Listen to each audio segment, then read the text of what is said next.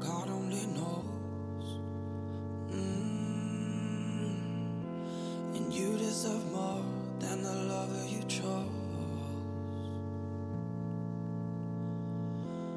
Cause you are all any man could want. 嗨，各位同学，大家好，我是姚老师，欢迎大家来到今天这一期的英语口语每日养成。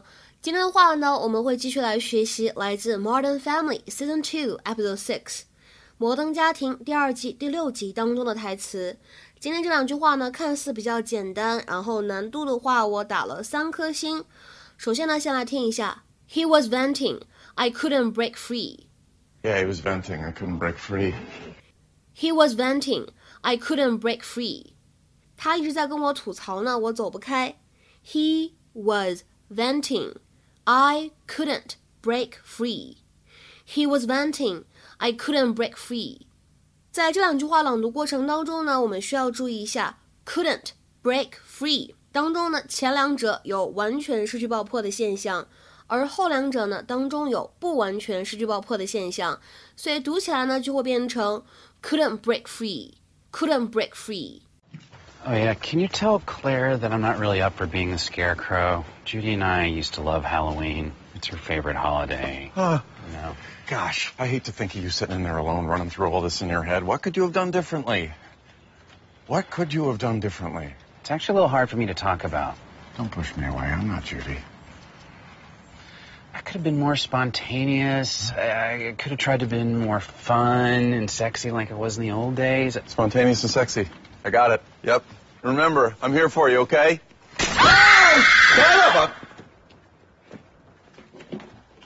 What the hell is that? What? You told me to put on an old costume. Not from when you were eight. You trying to get candy or Japanese businessmen? Change it. Go. Jerry is a no-go on the crow. You've been over there this whole time? Yeah, he was venting. I couldn't break free. 那么这两个看似简单的句子，为什么我给打了三颗星呢？因为今天呢要拓展的知识点相对来说是比较多的。首先呢，我们先来讲一下 vent 这样一个单词。 作为名词的话呢，它比较常见的意思是通风口、出口。那么如果作为动词，我们可以理解成为发泄，很简单，就是给负面的情绪开个口。那么在英语当中呢，我们可以说 give vent to something，或者 give full vent to something，表示的是特别强烈的表达出来自己的情绪，比如说像愤怒啊等等等等。To express a feeling, especially anger, strongly，比如说 Children give vent to their anger in various ways. Children give vent to their anger in various ways. 孩子们呢用不同的方式来表达愤怒。Children give vent to their anger in various ways. 那么如果这个单词我们作为动词使用，可以说 vent something on somebody，强烈的表达某个情绪。那么这个短语的话呢，实际上是可以用于书面语 written language。比如说，She telephoned her best friend to vent her frustration. 她呢打电话给她最好的朋友，倾诉自己的挫折遭遇。She telephoned her best friend to vent her frustration. 那么再比如说，Sorry for venting, I'm just so mad at him. 抱歉，我没有控制住情绪，我就是太生他的气了。Sorry for venting, I'm just so mad at him. 今天节目当中的第二个知识点，我们来学习这样一个短语，叫做 break free。break free，很多情况下呢，可以理解成为逃脱这样一个意思 ，to escape from physical restraints。比如说，举两个例子：The robber had tied me to a chair, but I was able to break free and run to safety.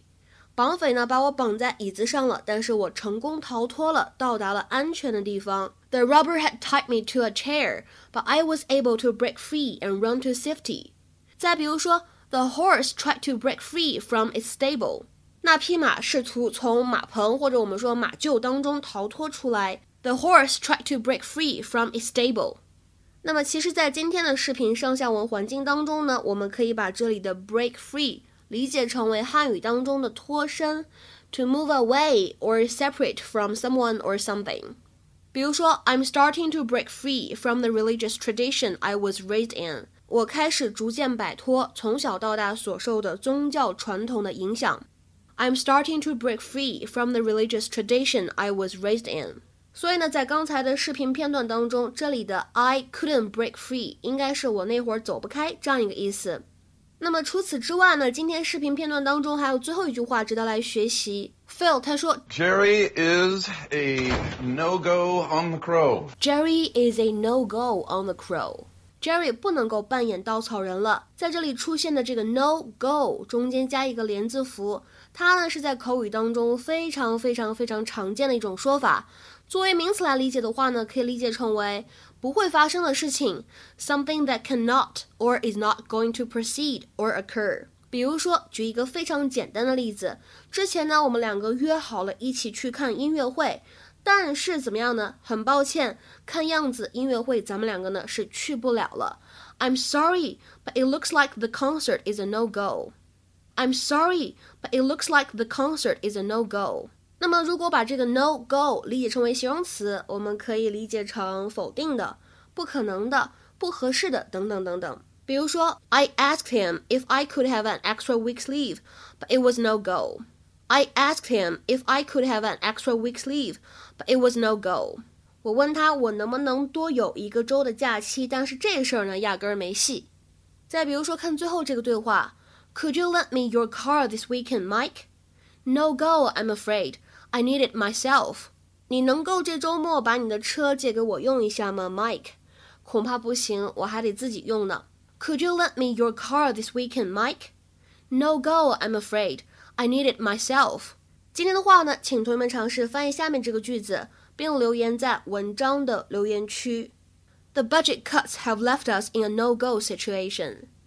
The budget cuts have left us in a no-go situation. 这样一个句子应该如何来理解和翻译呢？期待各位同学的踊跃发言。我们今天节目呢就先讲到这里了，拜拜。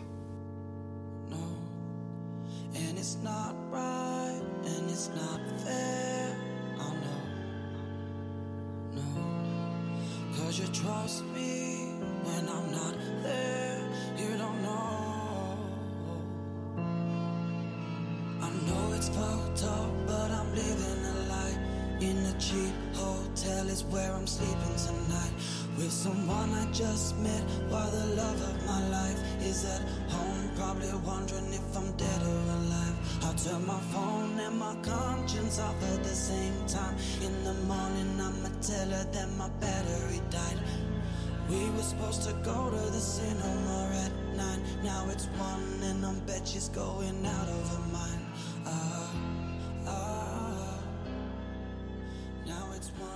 one bet she's going out.